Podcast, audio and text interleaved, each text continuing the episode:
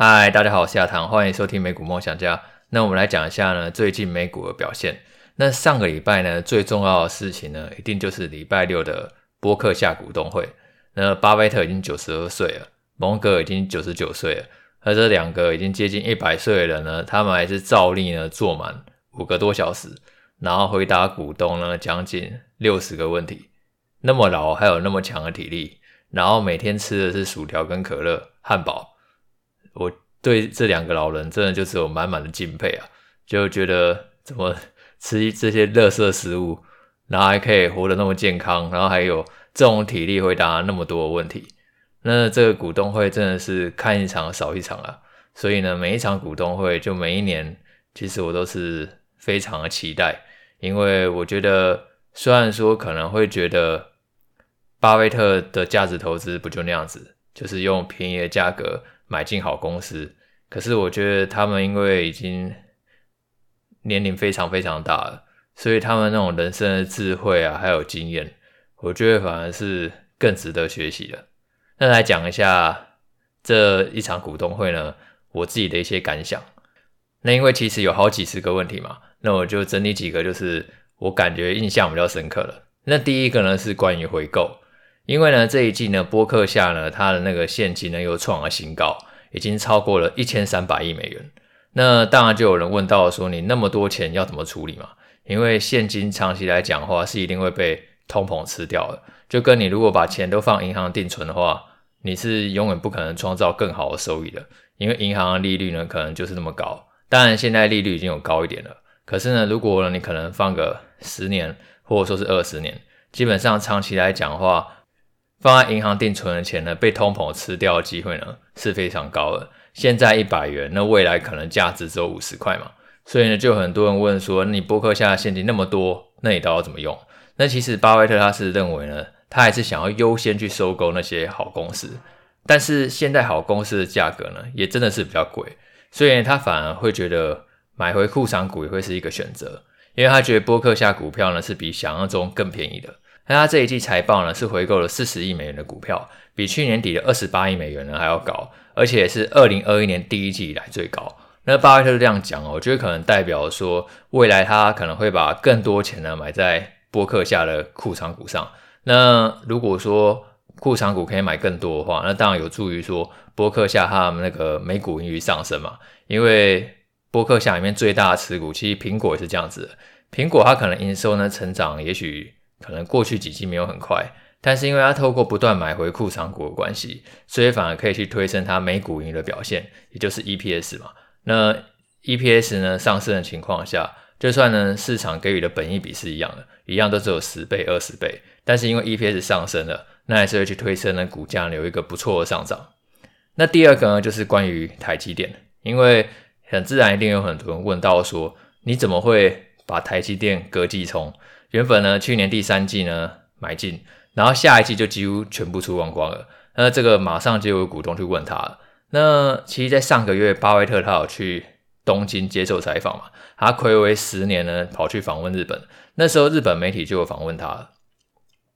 那那时候巴菲特他是讲说，他因为担心地缘政治风险，也就是说他担心两岸局势的威胁嘛，他担心台海可能发生战争嘛，所以有台积电会让他觉得不够安心。所以他才把台积电的股票给卖掉，他觉得买日本是让他觉得更安全的。那这一次股东会呢，其实他也是重申这样的看法，因为他觉得买日本股票会比买台湾股票更让他觉得安全，更让他觉得放心。然后他虽然也说台积电他觉得是一家很棒的公司，他觉得管理是很棒的，营运也很好，可是他觉得呢，站在那个整个资金部署安全考量上，他觉得买日本的股票会让他觉得是一个更放心的选择。那我们之前也讲过，其实巴菲特他买日本股票，我觉得也真的是一个很厉害的一个决定。因为巴菲特去买日股的话，他甚至不用出钱嘛，他是买空卖空，他在日本呢借了日元的债券，然后再去呢用日元的债券呢买日本的股票，所以呢连汇率的风险的话都是可以完全避掉的，不用担心说如果日元对美元如果持续的贬值，那换成美元的话可能会减少还是怎么样，因为他就是直接用了日元债券呢去买日股。那像我们一般人的话，如果我们想要投资日股的话，其实市面上有很多日股 ETF 可以选择，而且也有汇率避险 ETF 可以选择，那就可以达到呢跟巴菲特呢他一样的效果。那巴菲特也有提到说，他为什么去买日股，主要有几个原因。第一个原因是因为呢，他觉得日股的本益比呢是比较便宜的，也就是说估值比较低，很多都不到十倍。然后第二个就是殖利率比较高啊，便宜的股票自然殖利率也比较高。然后第三个就是他觉得自由现金流也很充沛，可以呢有持续的能力呢去发放股息。那你又便宜，殖利率又高，那就很容易呢去吸引巴菲特的目光嘛。那巴菲特他是非常看好日本未来投资的，他有自己有提到说，他这一次去日本啊，主要也是为了向他那些投资的日本公司，他不是投资日本五大商社嘛，去介绍波克夏接班人 Apple，因为他觉得接下来可能双方要共事好几十年，那可能巴菲特也觉得。自己的时间也不多吧，所以赶快把波克夏接班人呢先介绍给这些他所投资的公司，然后未来几年呢，波克夏会继续增加日本的股票。那第三个呢，就是巴菲特再度重申，他觉得苹果啊是他所有股票投资组合当中呢，他觉得最棒的一家公司。因为他第一个呢，就是他觉得苹果很赚钱，然后第二个，他觉得苹果那些果粉忠诚度真的都很棒，而且 iPhone 呢跟消费者的生活关系实在太密切了。因为手机并不是只是拿来打电话而已，现在不管说是上网追剧还是刷卡，全部都要靠它，粘着度真的太高，根本就离不开。所以巴菲特呢非常非常喜欢苹果，他甚至说他在好几年前曾经小幅的卖出苹果，他觉得这个是他人生当中最错误的决定。那其实网络上就有很多吐槽啊，因为啊苹果今天不就台积电代工了吗？那我自己是觉得。巴菲特他一定也知道啊，就是其实苹果晶片它就靠台积电代工了。那今天他之所以没有把钱呢配置在台积电上面，我觉得其实主要就是担心说，因为台积电它的产能大多数还是在台湾，如果哪一天台积电它可能产能呢移到可能海外一些相对比较安全的地点，然后同时台积电有能力去维持毛利率的表现，maybe 又会获得巴菲特的青睐也不一定。因为苹果它真的最强的其实。并不是说，因为它晶片是靠台积电代工的。苹果它真正最强的是，它从硬体到软体都可以顾得很好。它有一个完整的生态系，然后让这个客户的粘着度呢越来越高。我觉得这个才是苹果呢它最强的一个地方。然后第四个呢，就是有人问到巴菲特对于串流产业的看法。因为如果说你有去看波克夏的投资组合的话，其实他有去投资派拉蒙影业这家公司。那派拉蒙的话，它其实。在美国也算是一个很有名的电影公司嘛，那我相信很多人也知道，像是《不可能的任务》、《捍卫战士》、《变形金刚》，就都是派拉蒙影业所拍的。他最近呢也推出了自己的串流平台。不过，巴菲特对串流产业的看法则是太过竞争了，因为呢观众的时间是有限的嘛，每一天每一个人就是二十四个小时，但是呢串流的内容是不断的在产生，所以一定就会造成竞争太过激烈。然后最后大家分到的利润就减少。那其实串流已经最大的两家就是 Netflix，然后跟迪士尼。那我自己也有这样的感觉啊，不管说是 Netflix 或者说迪士尼，他们的串流我都有订。那我觉得他们推出的内容也是越来越精致。可是我时间也是有限，我没有办法全部都看。那没有办法全部都看的情况下，我就只能挑着看。那最后呢，其实我发现呢，我看 Netflix 的频率还是比迪士尼高一点。那迪士尼的话，如果使用频率比较少，那我可能就会退订嘛。所以我觉得串流影音产业的话，它真的太过竞争的情况下，那的确呢，就是会造成利润减少，因为观众的时间就是有限。甚至串流影也不是只有跟串流影音竞争而已，它可能还跟游戏竞争、跟社群软体竞争，然后呢，或者说是跟其他娱乐选项竞争。因为每一个人时间都有限，那如果呢，获得目光的难度越来越高，那自然获得利润的难度也会越来越高。那再来就是有问到呢，说巴菲特呢对于马斯克的看法。那巴菲特觉得马斯克他是天才，智商超过一百七，可是呢他会高估自己，总是呢给自己设定不可能的目标，然后呢逼自己实现。像是特斯拉，他每一年都说他要完成全自动驾驶嘛，他要让车子没有人就可以到处跑，嗯，这听起来真的很困难。然后不然就是呢他那个 Space X 的星舰计划，他希望二十年以后呢就可以在火星移民，建造一个自给自足的城市。那这个听起来更困难。那不管说是特斯拉或是 SpaceX，马斯克他就是设定一个真的很难的目标，然后去逼自己实现。那我觉得以对人类文明贡献度来讲话，马斯克比巴菲特强太多了。因为就是有马斯克这么狂的人，所以我们的生活才会越来越便利了。假设每一个人都像巴菲特或者说是蒙格一样，就是只想要做可能相对容易的事，确定性比较高的事情，那这样的话，世界当然就不可能持续的发展嘛。甚至巴菲特他自己最喜欢投资的苹果，当初也是因为有贾伯斯他勇于的创新，然后发明了 iPhone，巴菲特才有苹果可以投资啊。不然的话，如果说今天没有贾伯斯这个人的话，那怎么可能会有苹果这样的公司？那我并不是说巴菲特比较好，或者说是马斯克比较好。我觉得这个社会上呢，就是需要各种人才会好。马斯克他可以推动人类文明的演进。那像巴菲特的话，他因为他自己很会投资，所以他手上有足够的钱，他可以呢去奖励那些他觉得经营层很棒的企业。那我觉得其实社会上一定就是要有各种人，然后呢才会让社会呢不断向前。每一个人都很重要。然后再来就是也有人问到呢，巴菲特对于美元的看法。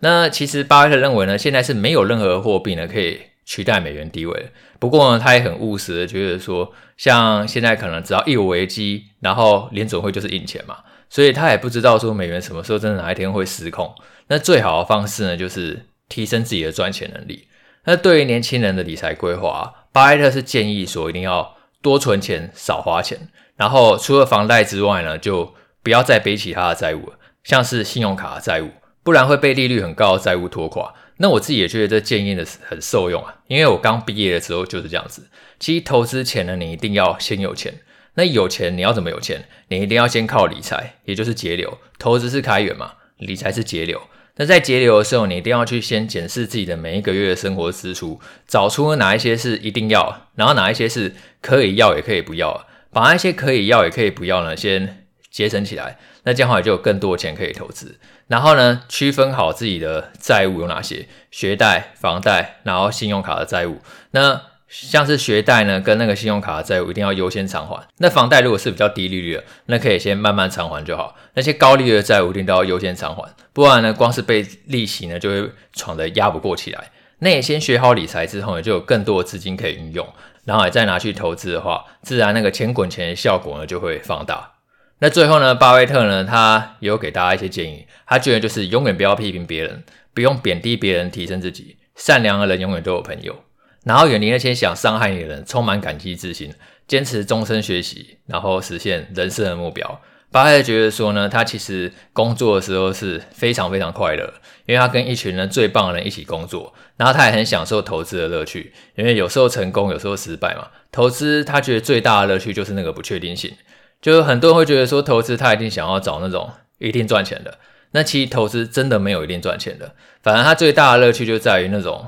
不确定性吧。你不知道这件事情呢到底会不会成功，但是成功会让你很有成就感。那我觉得我真的蛮可以跟巴菲特感同身受的，因为我自己也是一个很喜欢投资的人，我也很享受呢这过程呢所带来的成就感。就如果自己看法对的话，那其实成就感呢是很强烈的。就我代表说，诶，这一次我看法又正确。当然，如果失败的话，然后也可以从里面去检讨说，诶，为什么这一次会看错？那这中间可以给我学到什么样的经验？然后不管说是透过 Podcast、YouTube，或者说是专栏，跟大家分享我的看法，然后大家会跟我一起讨论或交流，然后给我各种回馈。这个过程呢，其实也让我觉得很踏实，然后很满足。然后最后就是巴菲特跟蒙格说的：永远不要批评别人，善良的人永远都有朋友，远离那些想伤害你的人。那我觉得这个一定是说到很多人的心坎里吧。很多时候我们会觉得说，可能会受到别人的恶意的扭曲，然后或者说别人的攻击。可能网红感觉会特别强烈啊，有时候一定会面对各种酸民的攻击还是怎么样，或者说自己在工作上的时候一定会有那种看不顺眼自己的同事，那其实就是可以沟通就沟通，不能沟通就算了嘛，总是会有人是欣赏你的，善良人的话是一定可以找到朋友的。那我觉得这一定说到很多人的心坎里嘛，就不用理那些根本就不了解你的人，重点就是找到那些喜欢你的人，你也喜欢的人，然后朝自己的人生目标迈进就好了。那最后提一下，这个礼拜呢会公布的重要数据。那这个礼拜三呢会公布美国四月呢消费者物价指数的 CPI。那预计呢会相比去年同期呢上升百分之五。然后如果扣掉食品还有能源的核心 CPI 呢，会比去年同期上升百分之五点五，会比三月份的五点六呢持续的降低。那通膨数据呢持续的走软，当然是有助联准会未来不再提高利率啊。可是通膨走软的速度比预期慢。可能会让利率维持高水准的时间呢更长。上个礼拜三呢，联准会它有公布那个利率决议，那一如市场预期呢，升息一码，他把基准利率呢升到百分之五到百分之五点二五。那我觉得呢，这代表说，其实联准会是认为目前美国经济还经得起考验，因为现在不是美国区银行危机吗？可是联准会还是继续升息，也就代表说他认为银行业流动性是健康的嘛。假设说真的出乎意料降息的话，我觉得股市反而会容易恐慌。然后鲍威尔他也在这一次利率决议声明当中呢，暗示呢这一波的升息循环呢就要接近尾声，未来可能暂停升息。不过我觉得最重要的是呢。他表示说，未来高利率呢还会维持一段时间，并不会说很快又降息了。我觉得说，如果高利率它只有短时间的话，那对于美国经济影响当然是有限。但是如果时间拉得越长，高利率呢就会对消费者的负担呢越来越大，进而增加美国经济衰退的风险，然后造成企业获利衰退，最终民众呢失业率就会上升。那当然这也是联准会他想要看到的结果嘛。因为现在失业率它就是处于一个历史的低点，你只有说等到失业率上升，然后民众消费力降低，才能确保通膨不会死灰复燃。所以呢，联准会它不会轻易降息的原因就在这里。像这个礼拜三通膨数据就要公布了，那虽然说通膨是去持续的走软，但是呢，要软到什么程度，联准会才会开始愿意降息？那我觉得其实这是未来呢，大家可以去观察一件事情。因为今年以来呢，不管说是股市或者说是债市，都已经预期说下半年会降息，而有明显的涨幅嘛。根据 FedWatch 统计呢，现在预估说六月会议呢暂停升息的几率超过九成，甚至有将近四成的几率呢预估呢七月会降息。可是呢，如果说就像鲍威尔他所讲的，未来高利率还会维持一段时间，并不会很快降息，那你当然可能就要去留意呢股市波动的风险。好，那就这样了，我们下次见，拜拜。